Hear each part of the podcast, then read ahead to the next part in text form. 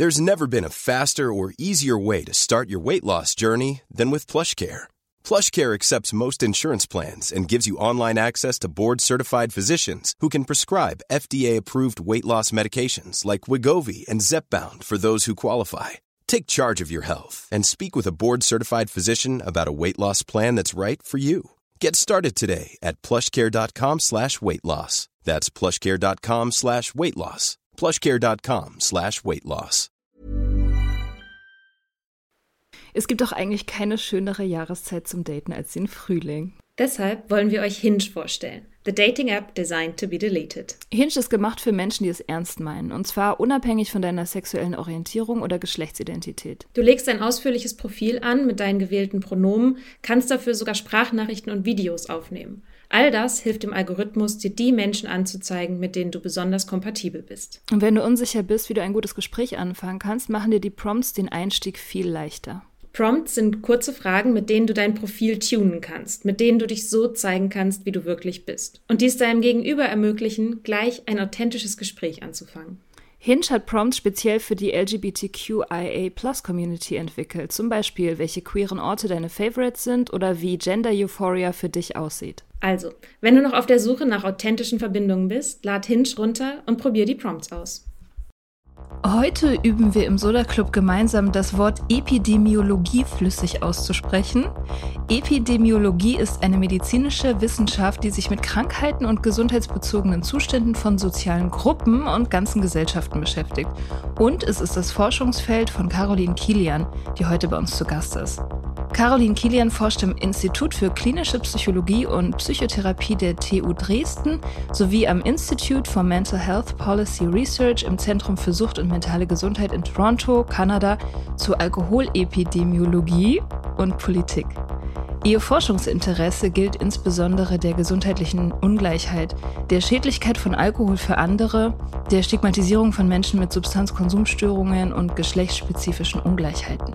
Sie erklärt uns heute, wie die Datenerhebung in Bezug auf Alkoholkonsum funktioniert, welche Unterschiede es beim Konsum der einzelnen Bevölkerungsgruppen gibt und welche Maßnahmen wirklich was bringen, wenn wir den Alkoholkonsum in Deutschland dauerhaft senken wollen. Und wollen wir das überhaupt? Kann nicht jeder einfach selbst entscheiden, wie viel sie trinken will? Antworten auf all diese Fragen bekommt ihr in dieser Folge. Viel Spaß!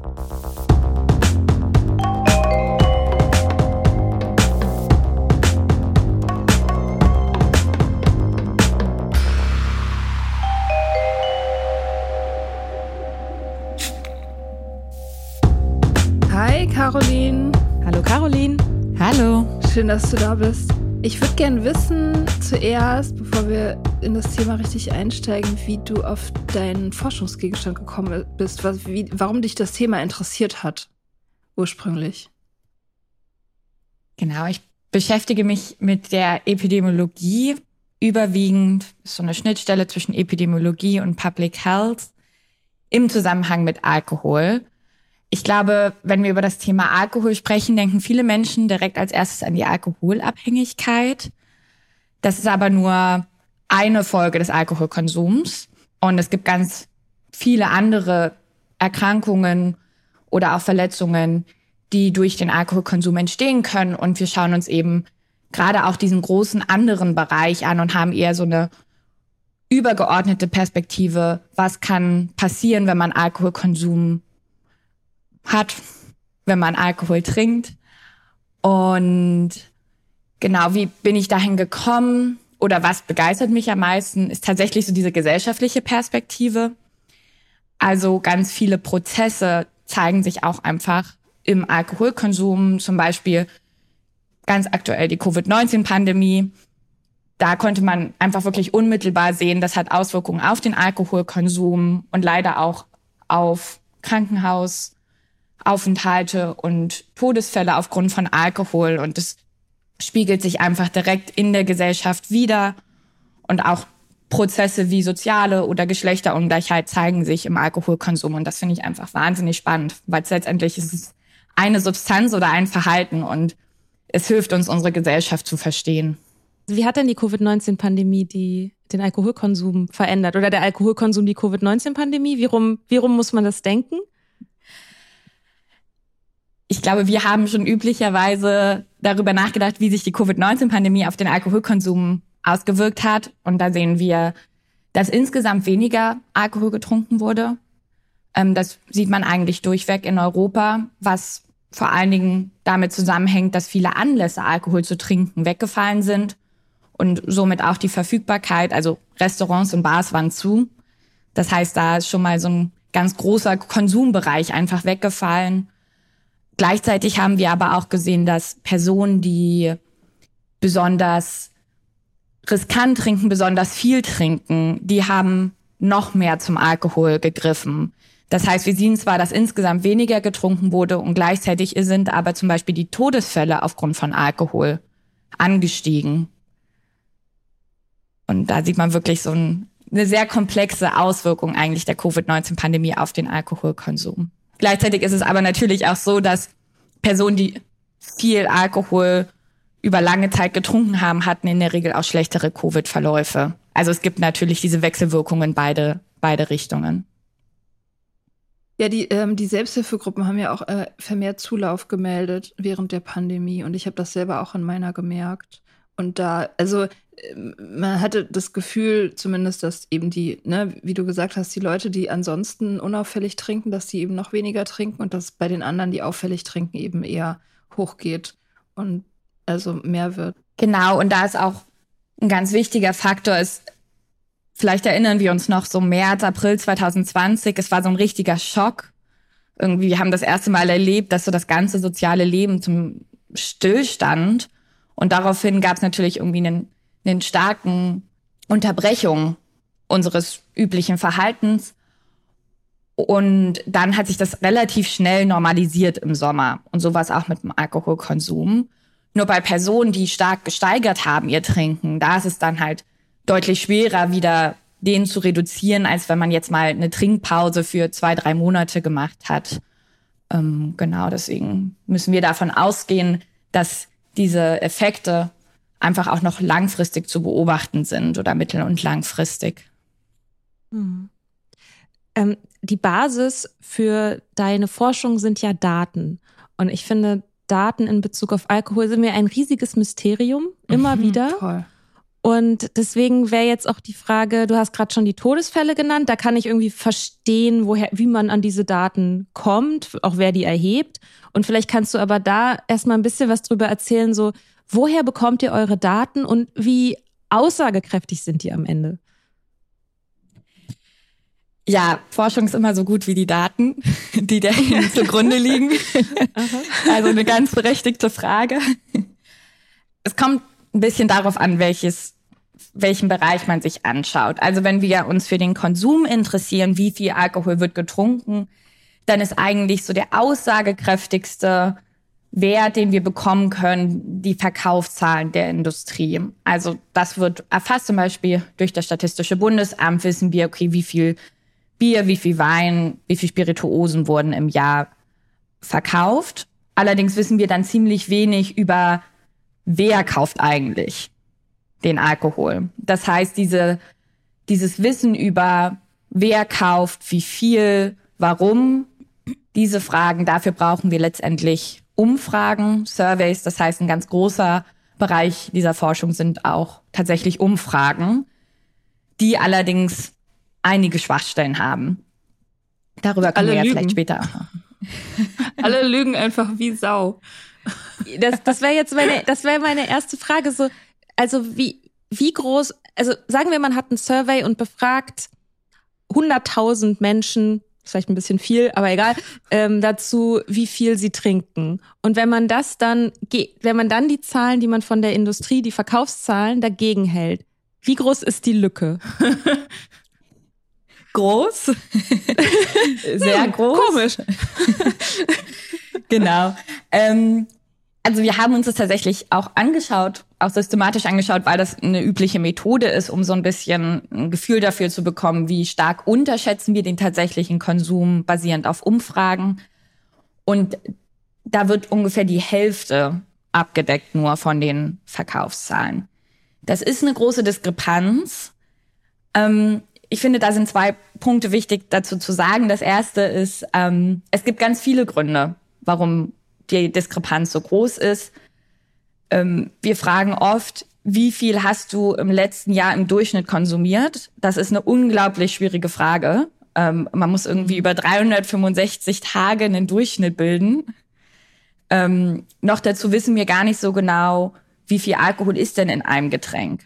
Also ich weiß es, weil ich habe mich jetzt sehr viel damit beschäftigt, aber viele Personen haben ja gar keine Vorstellung darum, darüber, wie viel reiner Alkohol in einem Getränk ist. Ich glaube, ich möchte an dieser Stelle einfach sagen, ich möchte gar nicht mutwillig unterstellen den Leuten, dass sie alle äh, gar nicht die Wahrheit erzählen wollen, sondern es ist einfach die Summe aus mehreren Faktoren, ähm, die dazu führt, dass es unterschätzt wird. Und der zweite wichtige Punkt ist, dass wir tatsächlich gar nicht unbedingt den gesamten Konsum abdecken müssen in Umfragen. Weil wir haben ja die Verkaufszahlen, die uns sagen, wie viel getrunken wird. In den Umfragen interessiert uns vor allen Dingen, wie stehen verschiedene Gruppen gegenüber. Wie viel trinken Frauen im Vergleich zu Männern oder Personen mit einem niedrigeren sozioökonomischen Status versus Personen mit einem höheren sozioökonomischen Status. Und wenn alle in etwa gleich stark ihren Alkoholkonsum unterberichten, wäre das erst einmal für unsere Umfragen relativ unproblematisch. Mhm. Ja, ich habe auch gerade gedacht, wenn man mich jetzt fragen würde, wie viel Milch hast du im Durchschnitt jeden Tag im letzten Jahr getrunken? Das, da hab ich, ich habe ja gar keinen Grund zu lügen, so, aber ich wüsste es, es wäre wahrscheinlich genauso falsch, das, was ich schätzen würde. So, ja. Genau, und auch noch ein weiterer Punkt ist, dass Personen, die besonders viel trinken, vielleicht gar nicht unbedingt eingeschlossen sind in unserem um Umfragen. Also zum Beispiel alle Personen, die psychiatrisch untergebracht sind, die in der Reha sind, die aktuell nicht womöglich zu Hause wohnen, ähm, die sind in der Regel bei Umfragen, gerade wenn sie haushaltsbasiert sind, gar nicht unbedingt eingeschlossen. Die können gar nicht teilnehmen. Das heißt, wir haben eine Gruppe von besonders hochkonsumierenden, womöglich gar nicht so repräsentativ erhoben. Selbst wenn die befragt werden, also sage ich mal, selbst wenn Leute mit einem sehr problematischen Konsum befragt werden, dann sind das ja genau die Leute, die am ehesten auch lügen. Ne? Also die, ich, ich persönlich hätte damals, hätte oder habe immer ungefähr, also weiß ich nicht, also deutlich weniger angegeben, als ich konsumiert habe, weil ich halt wusste, dass es zu viel ist. Also da ist ja auch so eine Verzerrung dann. Ne? Also je mehr man weiß, dass es eigentlich problematisch ist, desto eher neigt man dazu, das runter zu korrigieren. Genau, da steckt dann ganz viel Stigmatisierung dabei auch. Ja. Ähm, das ist gerade ein ganz großes Problem, wenn man sich mit dem Thema beschäftigt, okay, wie viel trinken oder welche Frauen trinken während der Schwangerschaft. Also da kommt man eigentlich mit Umfragen gar nicht mehr weit, weil es so ein belastetes und schwieriges Phänomen ist, dadurch, dass es auch hochgradig stigmatisierend ist, weil es halt eben auch starke körperliche Folgen für die Frau und für den, für das ungeborene Kind mit sich bringt. Ähm, und da stößt man mit Umfragen an die Grenzen und vielleicht um zur vorherigen Frage nochmal zurückzukommen. Und da kann man aber auch schauen, was gibt es noch für andere Datenquellen neben Umfragen und neben Verkaufszahlen. Und da spielen dann doch ähm, Krankenhauseinweisungen eine große Rolle, Todesfallstatistiken oder aber auch zum Beispiel, wir haben jetzt eine Studie gemacht, wo wir im Blogpost und Forenbeiträge ausgewertet haben. Das ist dann keine klassisch quantitative Forschung, aber es lässt trotzdem einige Rückschlüsse zu, wie sich über bestimmte Verhaltensweisen geäußert wird. Äh, was, was für Blogposts habt ihr euch? Das finde ich hochspannend. Was, was habt ihr euch da so angeguckt? Also in dem, in dem spezifischen Projekt geht es um Stigmatisierung von Alkoholkonsum in der Schwangerschaft. Und da haben wir uns ähm, Foren angeschaut, wo es um Alkoholkonsum und Substanzkonsum in der Schwangerschaft ging, um besser zu verstehen, was sind eigentlich so Konzepte über Alkoholkonsum in der Schwangerschaft unter Frauen und haben da verschiedene Fragestellungen eigentlich uns angeschaut. Mhm. Und das ist nochmal ein interessanter Zugang, weil natürlich dort brutal ehrlich teilweise gesprochen wird im, in der Anonymität des Internets. Wie sind die Tendenzen gerade, was das Trinken in Deutschland betrifft? Also ich weiß, ich kenne immer so diese, diese Headlines, ähm, junge Menschen trinken immer weniger, gebildete Frauen trinken immer mehr. Ähm, ist das so? Ist das noch so?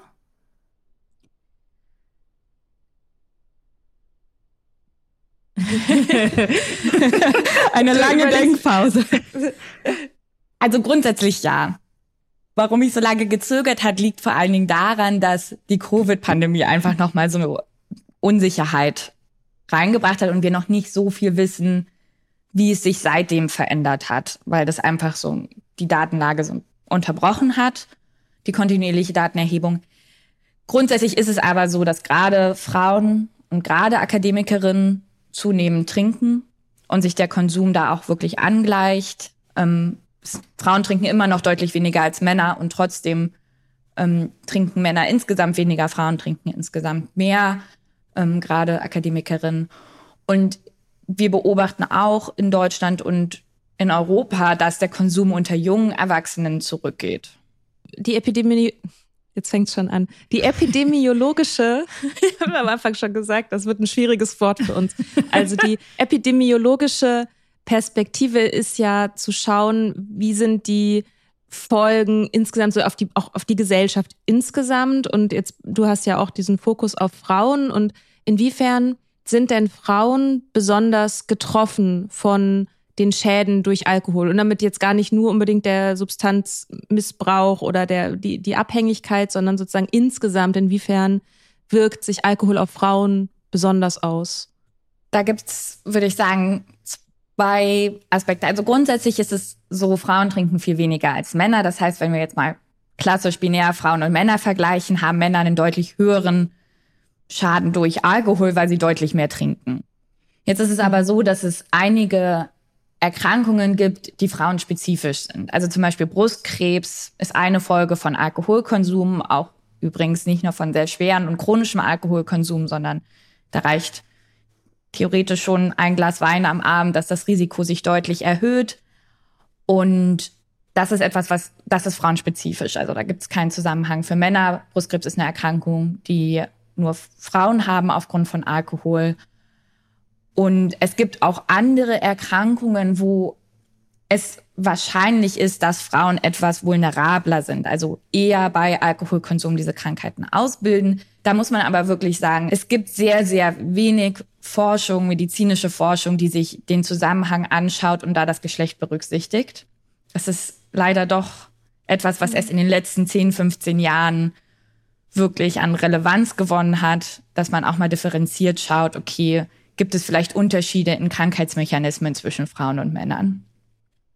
Was irgendwie im 21. Jahrhundert wahnsinnig ist, mhm. das sich so zu überlegen. Ähm, genau, und eine andere Folge von Alkohol ist natürlich alles, was gar nicht die Person, die konsumiert, betrifft, sondern Folgen für andere Personen.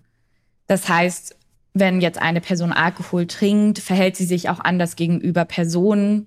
Sie steigt vielleicht alkoholisiert hinter Steuer, baut einen Verkehrsunfall. Da sind natürlich andere Personen involviert oder auch natürlich Gewalt und häusliche Gewalt. Und gerade im Bereich häusliche Gewalt weiß man, dass Frauen deutlich häufiger betroffen sind als Männer. Und das ist auf jeden Fall ein, eine Folge des Alkoholkonsums, würde ich sagen, wo Geschlechterunterschied sehr, sehr offensichtlich ist. Also äh, alkoholisierte Männer werden eher gegenüber ihren Partnerinnen gewalttätig und entsprechend hat sozusagen sind Frauen dann die Leidtragenden vom Alkoholkonsum des Mannes, sozusagen? Kann man das so sagen? Okay. Ja. Ich würde auch noch mal gerne eine grundsätzliche Frage stellen, die mich immer so ein bisschen wurmt, wenn ich im Streit bin mit Leuten, die die Freiheit verteidigen. Und zwar, warum sollte man sich überhaupt darum kümmern? Warum sollte man überhaupt versuchen, den Alkoholkonsum ähm, in einem Land wie Deutschland einzudämmen und nicht die Leute einfach machen lassen, was auch immer sie wollen, weil sie sind ja freie Menschen ähm, das kriegt man ja immer wieder. So, lasst die Leute doch einfach machen, was sie wollen. Die wollen ja trinken. Da haben sie ja das, das Recht sozusagen dazu. Was soll ich da sagen, wenn mir so jemand begegnet? ich frage mich das oft. Ich bin keine Juristin und keine Politikerin. Ich finde, da steckt in der Frage steckt sehr viel ja ein hohes politisches oder juristisches Potenzial, wenn es darum geht, okay, was sind eigentlich unsere Grundrechte und was ist eigentlich Freiheit? Das ist ja eine eine Frage an der Grenze der Philosophie, Politik. Von daher kann ich dazu nicht sagen, was ist Freiheit. Ich aus aus wissenschaftlich gesundheitspolitischer Perspektive ist es so, dass natürlich der Alkoholkonsum von Personen andere Personen betrifft.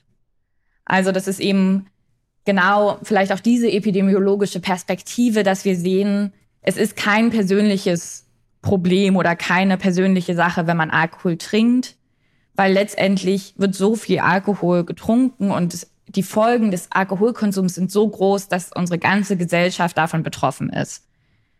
Also die letzten verfügbaren Schätzungen sind aus dem Jahr 2010, aber Alkoholkonsum kostet Deutschland jährlich circa 40 Milliarden Euro. Das ist ziemlich viel Geld, was wir alle irgendwo bezahlen. Dann kommt zusätzlich dazu Formen von Gewalt, Verkehrsunfälle, alles, wo Alkohol eine Rolle spielen kann oder spielt, wo unmittelbar andere Personen, die vielleicht gar nicht Alkohol konsumiert haben, betroffen sind. Und ich finde, das sind immer so Punkte, wo besonders klar wird, dass natürlich ist es ein individuelles Verhalten und Personen haben natürlich in Deutschland die Möglichkeit, das zu machen, solange es legal ist, was sie möchten. Aber irgendwo hört das auf, wenn es andere substanziell einschränkt. Und das ist aus meiner Sicht ein gesellschaftlicher Verhandlungsprozess. Also wir müssen als Gesellschaft für uns herausfinden, was ist das Maß an Freiheit, wenn wir es so nennen wollen, was wir akzeptieren, ohne dass die Gesellschaft als Ganzes zu stark dadurch eingeschränkt wird. Und da gibt es einfach sehr unterschiedliche Vorstellungen, allein in Europa darüber, was, was ist das Ausmaß, inwieweit Politik regulativ eingreifen darf in Verhalten, Gesundheitsverhalten. Und ich finde, gerade in Deutschland wird diese Debatte eigentlich gar nicht geführt über die Verantwortung der Politik in der Regulation für Gesundheitsverhalten. Also es betrifft ja nicht nur Alkohol, da geht es auch um Tabak, da geht es auch um Zucker und andere Stoffe, die letztendlich gesundheitsschädlich sind. Wobei das ja schon noch in der Pandemie sich vielleicht auch ein bisschen verändert hat, dass wir Gesundheitspolitik insgesamt wichtiger finden. Ich meine, kann ich jetzt, weiß ich jetzt nicht, ist nur so eine, ist jetzt so eine gefühlte Wahrheit. Ähm, aber wie ist das denn in anderen Ländern? Wie wird denn in anderen Ländern, also wird da essentiell anders über Alkohol gesprochen und gibt es da Positivbeispiele? Oder auch Negativbeispiele? Also, vielleicht machen wir auch nicht alles falsch. Naja. Du guckst so, als ob du sagen willst, doch. doch, doch. Das habe ich dir jetzt untergeschoben. Also es gibt schon wenig Länder in Europa, die weniger Alkohol regulieren als wir. Das heißt, wir sind eher am unteren Spektrum der Positivbeispiele, Schrägstrich Negativbeispiele. ähm, vielleicht ein, ein Beispiel wäre die, die Besteuerung von Alkohol. Also es gibt ganz verschiedene Alkoholsteuern. Das ist ja auch ganz interessant mal zu sagen. Es gibt insgesamt vier Alkoholsteuern in Deutschland. Plus eine fünfte, das ist die Weinsteuer, aber die beträgt null Euro. Deswegen ist es de facto keine Steuer. Und da ist es so, dass gemessen an unserem durchschnittlichen Einkommen in Deutschland, also wir haben eine Steuer auf Alkohol, aber wenn wir die ins Verhältnis setzen zum Einkommen in Deutschland, dann ist nirgendwo in Europa Alkohol so günstig wie in Deutschland. Mhm. Die Steuern sind zwar vielleicht in anderen Ländern günstiger oder niedriger, aber das durchschnittliche Einkommen ist eben auch deutlich niedriger. Und Steuern dienen natürlich dazu, den Preis zu erhöhen, dass es einen Unterschied im Geldbeutel macht. Und deswegen muss man eben dieses Haushaltseinkommen, wie wir es jetzt gemacht haben, mit berücksichtigen. Also das ist vielleicht mal ein Beispiel, um zu zeigen, okay, in Deutschland gibt es große Entwicklungspotenziale. Ansonsten ähm, ein klassischer Blick sind ja immer die skandinavischen Länder, ähm, die grundsätzlich alles immer ein bisschen anders machen. Und da gibt es zum Beispiel ein Alkoholmonopol. Alkoholmonopol ist eine sehr rigide Form der Alkoholregulation, weil ein Monopol in der Regel den Preis bestimmt. Es bestimmt, wie viel Alkohol produziert wird. Es bestimmt, wo Alkohol verkauft wird und wann. Also da ist wirklich die gesamte Entscheidung über das Konsumgut Alkohol bei letztendlich einem staatlichen Unternehmen, dem Monopol. Aber das sind ja nicht die, aber die stellen den ja nicht selber her. Ich dachte mal, Monopol bedeutet, dass man das herstellt, dass man die einzige Person ist, die es herstellt, äh, der einzige, die einzige Firma, die es herstellt, aber das ist das nicht, ne? Das ist, dass die, was macht das, ich kann mir das gerade nicht vorstellen. es gibt unterschiedliche Monopol? Formen von Alkoholmonopolen, die sich unterscheiden in dem Ausmaß der Unabhängigkeit von der Regierung. In Norwegen ist es zum Beispiel so, es ist ein staatliches Unternehmen. Also wirklich unter staatlicher Supervision wird dort Alkohol auch hergestellt. Und es wird Alkohol eingekauft aus dem Ausland, natürlich. Ah. Aber es ist okay. sozusagen eine Zentrale, die staatlich reguliert ist, worüber Alkohol verfügbar ist. Mhm. Das ist krass, das wusste ich gar nicht. Das höre ich jetzt das erste Mal. Und wie wirkt sich das aus auf das Trinkverhalten der Bevölkerung? Grundsätzlich ist es so, dass Alkoholmonopole besonders effektiv sind, um Konsum zu regulieren. Es ist jetzt schwierig, die skandinavischen Länder zu vergleichen mit Südeuropa zum Beispiel, weil da einfach ein grundsätzlich anderer Umgang mit Alkohol gehandhabt wird. Das heißt, es ist schwer, wirklich zu sagen, okay, was ist, was ist der Effekt eines Alkoholmonopols auf den Konsum in diesen Ländern? Ich würde vielleicht noch ein anderes. Beispiel geben, weil ja. Ich finde immer Alkoholmonopole sind die ein bisschen so die krasseste Form der Alkoholregulation und wirken sehr sehr einnehmend. Also in der Regel kommt es nicht gut an, wenn man über Alkoholmonopole spricht. In Deutschland, wär, das Land würde brennen, das, wenn man auch nur anfängt, darüber zu reden. Also Bayern würde brennen.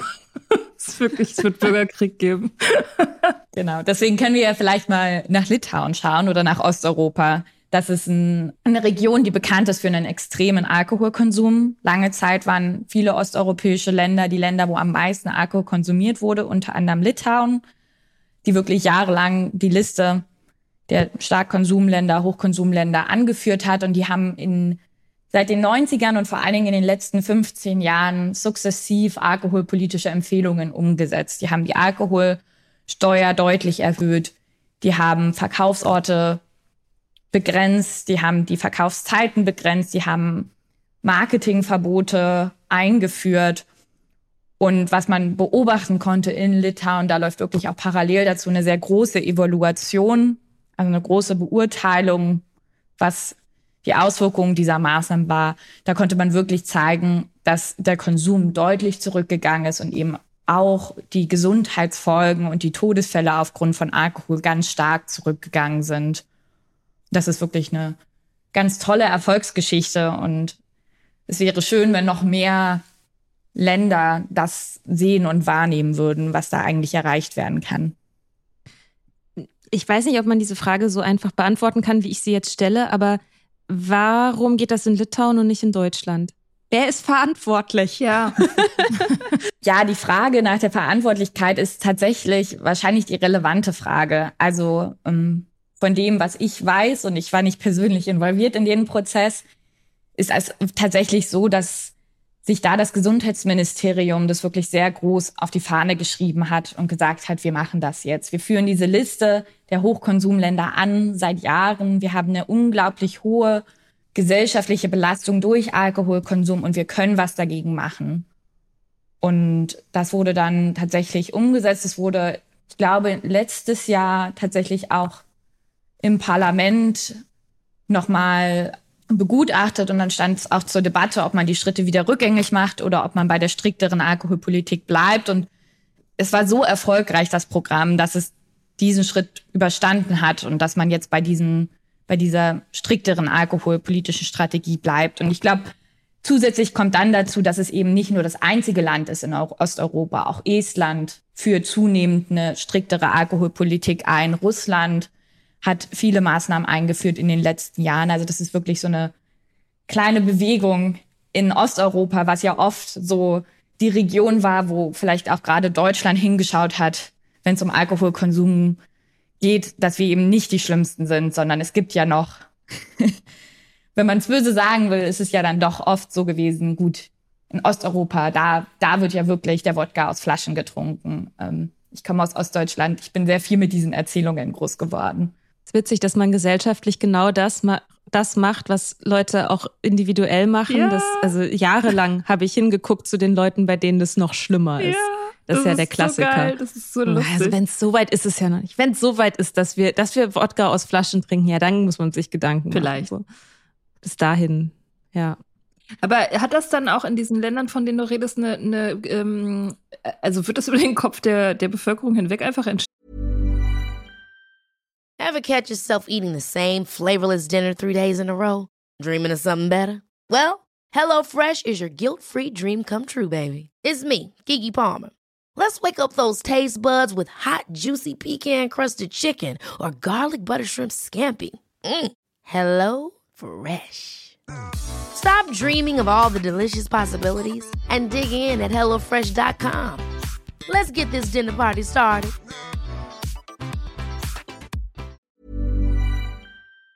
Schieden oder gibt es da gesellschaftlichen Rückhalt? Wie ist denn das da? Weil in, in Deutschland wäre das wirklich Drama, ähm, wenn, wenn das angesprochen werden würde. Also, oder ist es ja? Ich meine, der aktuelle Drogenbeauftragte, der macht das ja ähm, sehr vorsichtig, aber da gibt es ja jedes Mal ein totales Theater. Ja, ich kann mich da dazu nicht direkt auf Studien beziehen. Ich würde aber sagen, dass grundsätzlich es nachhaltiger ist, wenn die Gesellschaft mitgenommen wird bei solchen Entscheidungen. Und das kann nur über Aufklärung passieren und über den, über die Kommunikation des Erfolgs. Also, wenn wir etwas politisch regulieren und jede und jeder von uns sieht oder erfährt, was die Benefits davon sind, dann wird es natürlich nachvollziehbarer und dann wird es einfacher, auch hinter den Entscheidungen zu stehen und sowas zu unterstützen. Also was wir auf europäischer Ebene sehen, ist zum Beispiel, dass Personen, die in strikteren alkoholpolitisch regulierten Ländern leben, wie zum Beispiel Skandinavien, deutlich supportiver sind gegenüber strikten alkoholpolitischen Maßnahmen. Supportiver heißt, dass sie das eher unterstützen, ne? Genau. Also ja. wer aus einem eher strikteren Land kommt, unterstützt auch mehr eine striktere Alkoholpolitik. Während in Südeuropa, Aha. wo es eine sehr liberale Politik gibt, eher so liberale Regulationsansätze befürwortet werden. Nach einer kurzen Pause geht es weiter.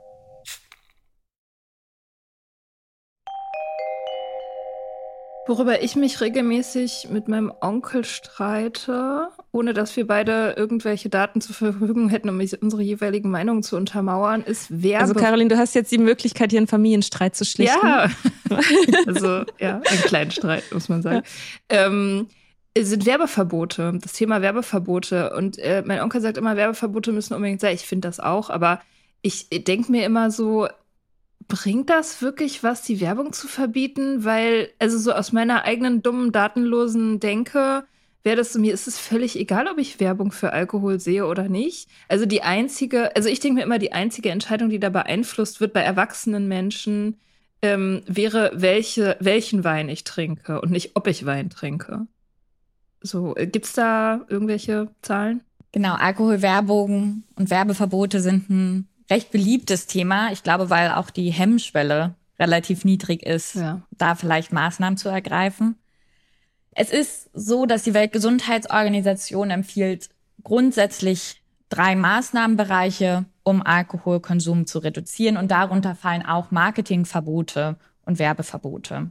Allerdings ist es so, dass die Evidenz, die wissenschaftliche Evidenz, dass ein Marketing-Werbeverbot tatsächlich zu einer Reduktion des gesamtgesellschaftlichen Konsums führt, relativ uneindeutig bis nicht hinreichend ist. Also wir können de facto nicht sagen, es gibt keine erfolgreich umgesetzten Werbeverbote, wo wir danach gesehen haben, es der Pro-Kopf-Konsum Alkohol, der beträgt jetzt nicht mehr 10,8, sondern 9,8 Liter fiktives Beispiel. Wofür man Evidenz hat, ist, dass es gegebenenfalls einen späteren Einstieg gibt, dass Personen später anfangen, Alkohol zu trinken. Dass das dann aber wiederum große Auswirkungen hätte auf den gesamtgesellschaftlichen Konsum, ist fraglich.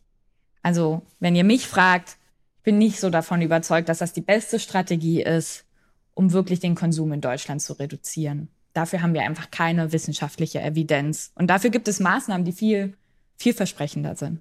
Cool, dann habe ich den Streit gewonnen. Ha! So, also, Onkel, wenn du das hörst, bam. Grüße gehen raus.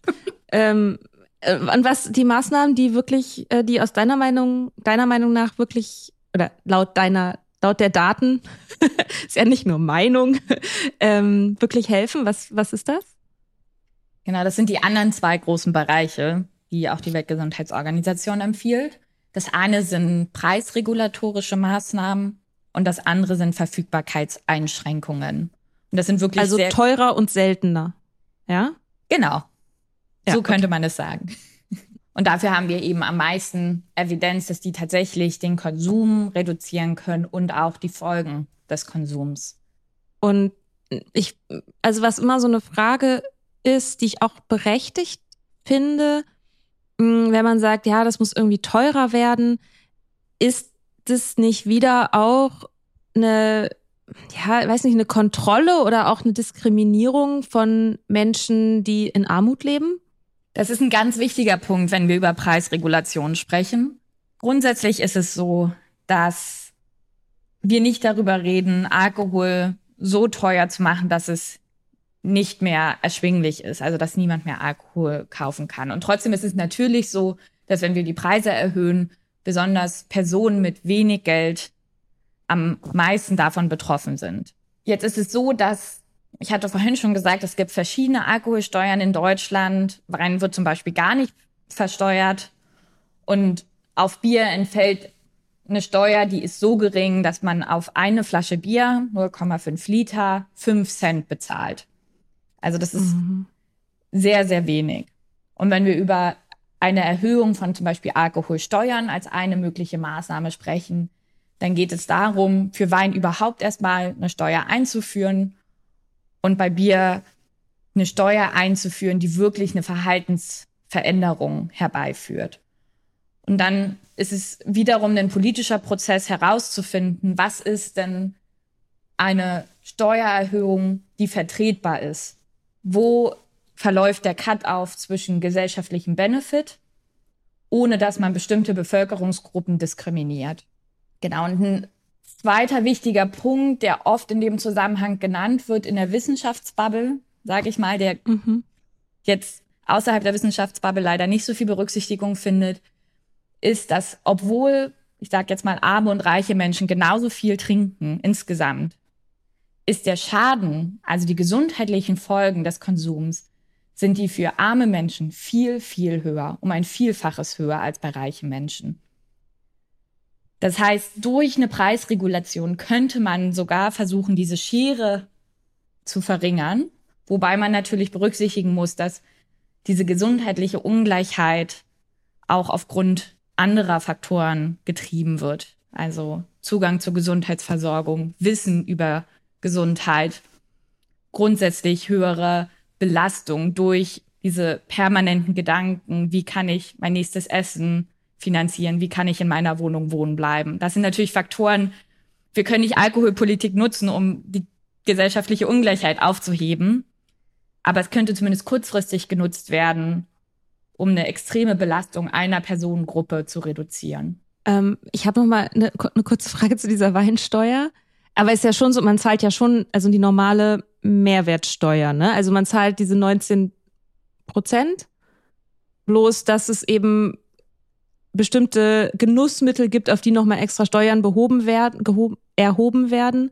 Und auf Wein ist das null, auf Bier ist es ein geringer Teil. Und du meintest vorhin, es gibt fünf verschiedene Arten von Steuern. Welche gibt es noch? Genau. Früher gab es einfach nur die Brandweinsteuer, die wurde dann durch die EU abgesetzt durch getränkespezifische Steuern. Genau. Wir haben die Mehrwertsteuer, die auf jede, jedes Produkt gezahlt wird. Und dann gibt es eine spezifische Verbrauchssteuer.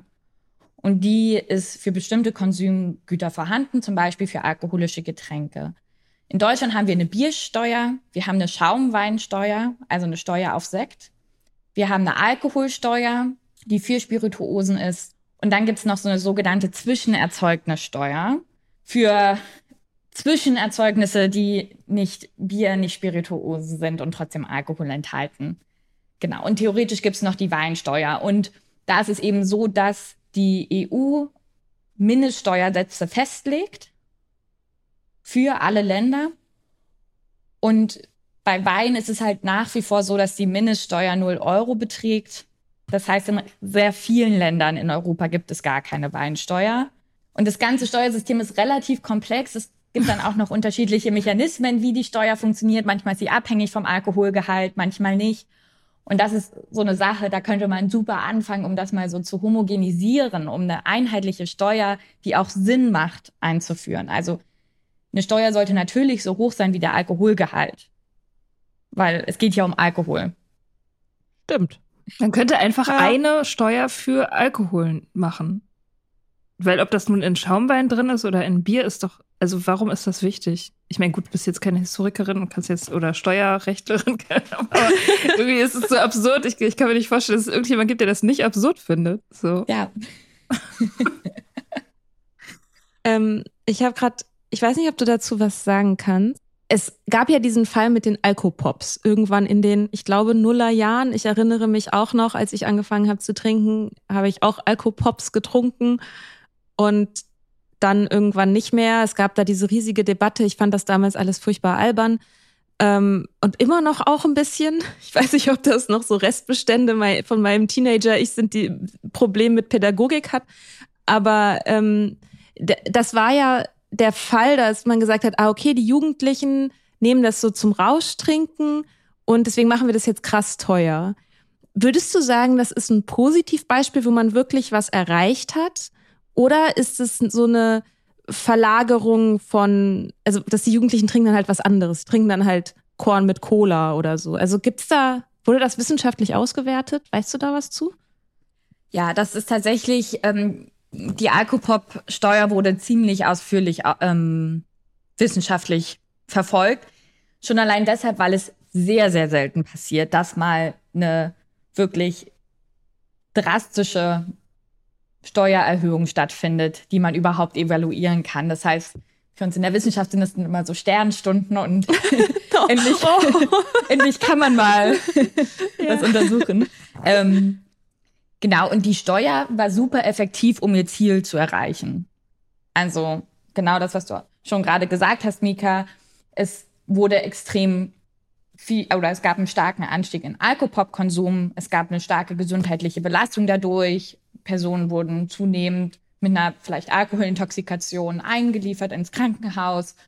Und dann hat man die Steuer erhöht und danach ging der Konsum drastisch zurück.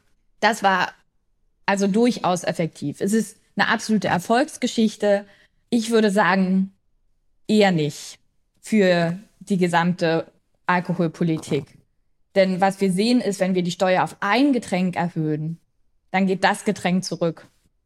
Mhm. Aber der Konsum der anderen Getränke bleibt ja erhalten. Das heißt, wenn wir eine sinnvolle Alkoholpolitik machen wollen, eine nachhaltige Alkoholpolitik, müssen wir uns eigentlich eine Strategie überlegen, die umfassender ist, als nur ein Getränk zu betreffen. Und es ist natürlich so, dass es grundsätzlich einfacher ist, bei einem spezifischen Problem zu intervenieren und zu sagen, wir machen jetzt genau das und das und dann ist dieses eine Problem gelöst, gerade wenn es vielleicht sogar nur eine, eine Personengruppe ist. Das war ja wirklich was, da ging es vor allen Dingen um junge Erwachsene.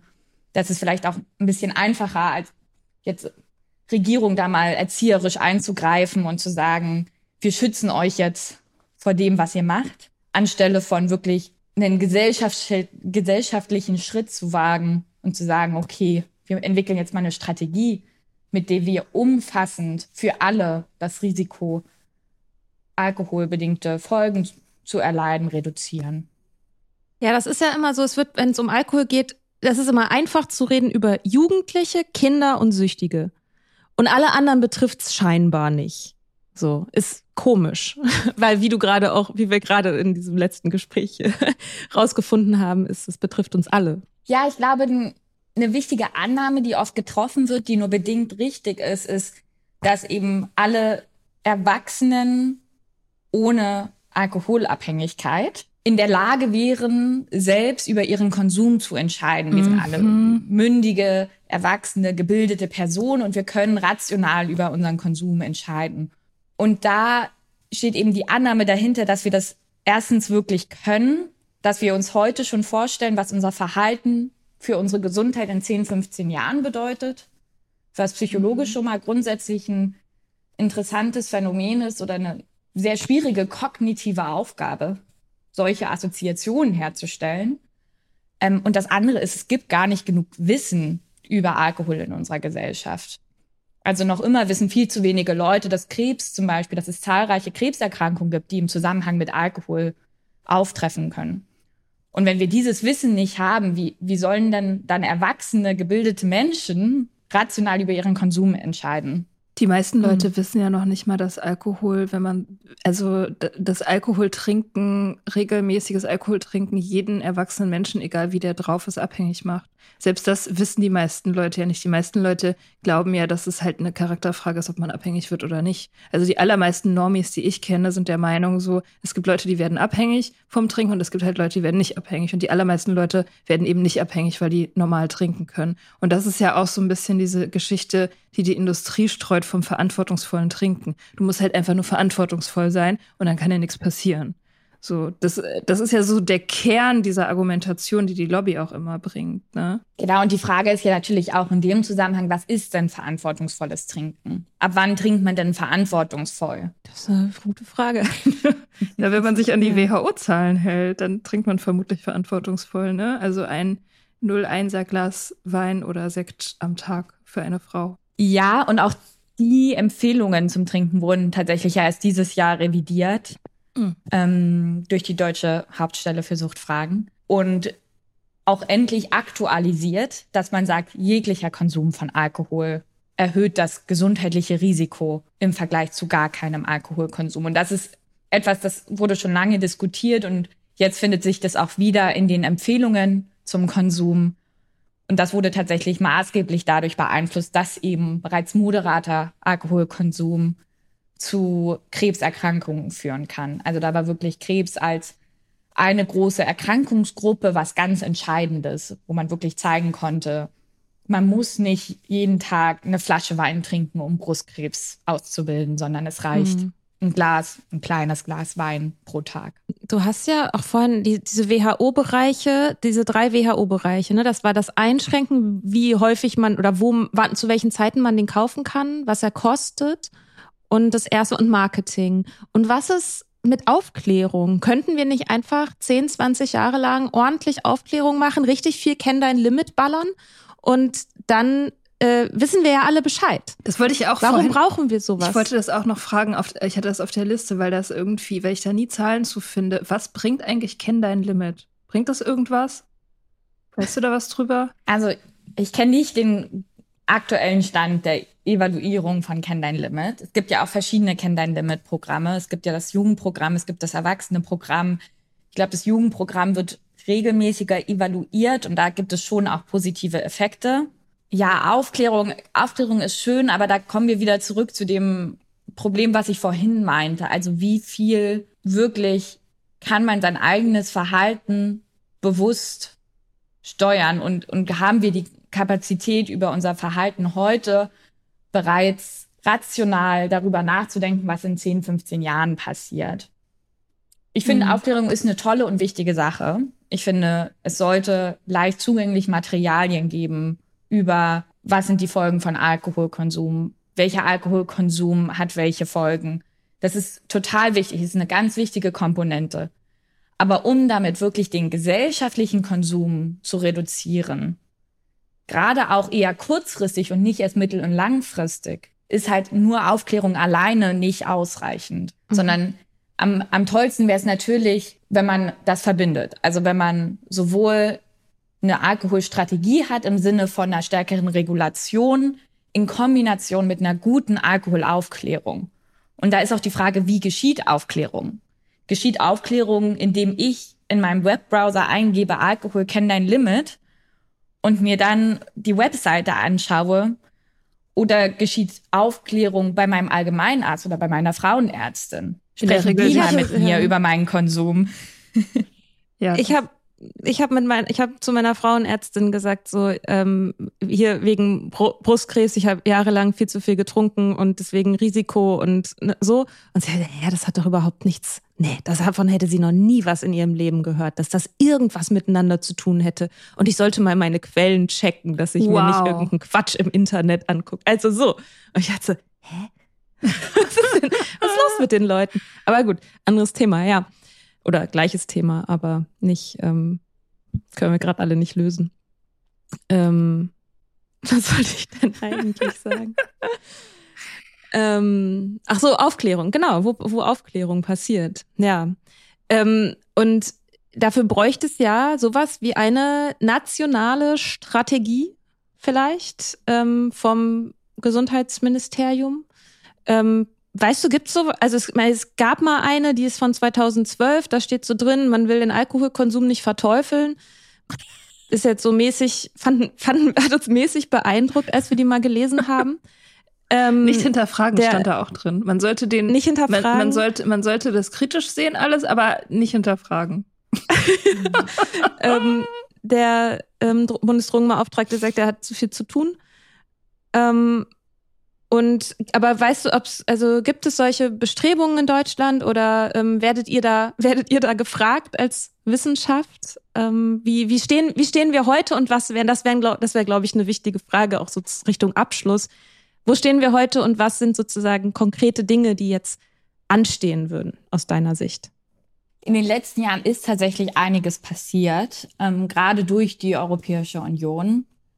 Ähm, es gab dann einen Aktionsplan zu Krebs, wo Alkohol aufgeführt wurde als eine Ursache, ähm, woraufhin jetzt Gesundheitswarnungen diskutiert werden, aber auch nochmal andere Bereiche, unter anderem die Alkoholsteuer, sollen nochmal gesichtet werden. Inwieweit das dann in konkrete Maßnahmen umschlägt, ist natürlich eine andere Frage. Aber es gibt zumindest eine zunehmende Berücksichtigung von Alkohol, gerade durch die Evidenz der letzten 10, 15 Jahre zu Alkohol und Krebs. In Deutschland unter der aktuellen Regierung und insbesondere unter dem aktuellen Bundesdrogenbeauftragten gewinnt das Thema auch an Relevanz.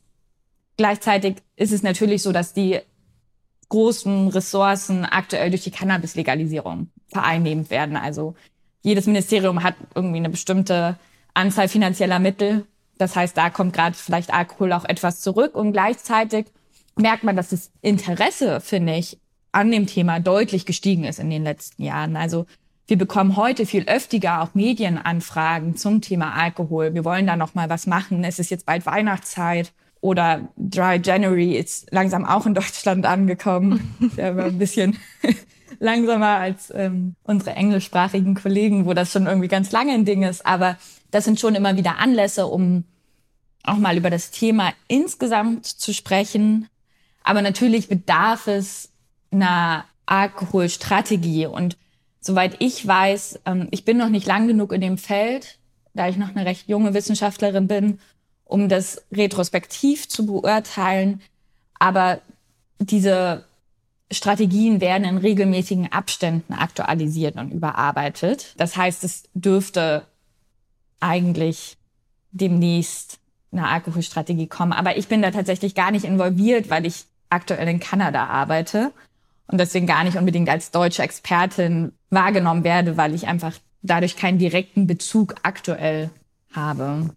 Was wären denn so, so kleine Vielleicht, also so, so kleine Schritte, die vielleicht umsetzbar wären, wo du Hoffnung hast, dass das passiert in den nächsten zehn Jahren vielleicht? Was so? können wir alle tun? Sollten wir losgehen und so Farbbomben auf die Plakate schmeißen oder so? Dazu werde ich mich jetzt nicht äußern. okay. okay. Ähm, alkoholpolitisch würde ich sagen, sind einige Dinge machbar. Also Baden-Württemberg hatte Vielleicht erinnern sich Personen, die etwas älter sind, daran tatsächlich auch mal ein Nachtalkoholverkaufsverbot. Das Ach. wurde auch Echt? Ja. Das wusste ich gar nicht. Das hat mich mal furchtbar geärgert, als ich noch getrunken habe und in Baden-Württemberg war. Mika, schlimmste Nacht ja. in ihrem Leben, ey. Ja, wirklich, keine Kioske, nirgendwo da. Ja, schrecklich. Genau. Damals, ja die Maßnahme, also ja, die wurde auch wahnsinnig positiv evaluiert, ähm, wurde trotzdem aber aufgegeben. Aber ich finde trotzdem, es zeigt, dass sowas möglich ist. Man kann auch in Deutschland alkoholregulatorische Maßnahmen umsetzen, wenn da der Wille, würde ich mal sagen, da ist. Und damit vielleicht überleiten, was kann gesellschaftlich getan werden. Ich glaube, in der Gesellschaft ist es super wichtig, über das Thema zu sprechen. Also genau das, was ihr zum Beispiel auch so großartig macht, dass man einfach darüber redet und irgendwo Raum schafft, das auch vielleicht mal kritisch zu hinterfragen. Und da bin ich tatsächlich verhalten optimistisch, weil gerade in jüngeren Kohorten unter Jugendlichen Alkoholkonsum viel öfter inzwischen hinterfragt wird und gerade auch in Städten und Großstädten Alkohol in jüngeren Generationen an Relevanz verliert. Da ist es nicht so, dass man sich unbedingt immer mit einem Bier nach dem Feierabend treffen muss oder dass das Essen nur mit einem Wein schmeckt, sondern man findet auch andere Räume, um sich zu begegnen, andere Möglichkeiten, die man machen kann, um gemeinsam Zeit zu verbringen, außer gemeinsam Alkohol zu trinken. Ja, da können wir alle was tun. Ja, Optimismus ist auch ein guter, guter Punkt, um zu enden. Ja, Vielen genau. Dank, dass Ja. du da warst und uns das Ja. alles erzählt hast. Vielen, vielen Dankeschön. Dank für deine Arbeit und deine Zeit jetzt. Danke für die Einladung. Schönen Sonntag. Schönen Sonntag. Tschüss. Tschüss.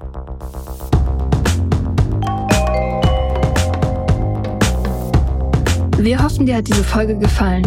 Wenn du mit Soda Club up to date bleiben willst, dann kannst du das auf sodaclub.com. Dort findest du nicht nur alle Podcast-Folgen, sondern auch das Soda Mag, Magazin für Unabhängigkeit. Wenn du Steady-Mitglied wirst, kannst du unsere Arbeit unterstützen und bekommst noch dazu unseren Newsletter voller geiler Bonusinhalte. Schreib uns für Feedback, Fragen und Themenvorschläge. Wir lesen alles. Und wenn du uns Sternchen bei Apple Podcasts und Herzchen bei Instagram gibst, dann lieben wir dich für immer. Bis bald auf sodaclub.com. Ever catch yourself eating the same flavorless dinner three days in a row? Dreaming of something better? Well, HelloFresh is your guilt free dream come true, baby. It's me, Gigi Palmer. Let's wake up those taste buds with hot, juicy pecan crusted chicken or garlic butter shrimp scampi. Mm. Hello Fresh. Stop dreaming of all the delicious possibilities and dig in at HelloFresh.com. Let's get this dinner party started.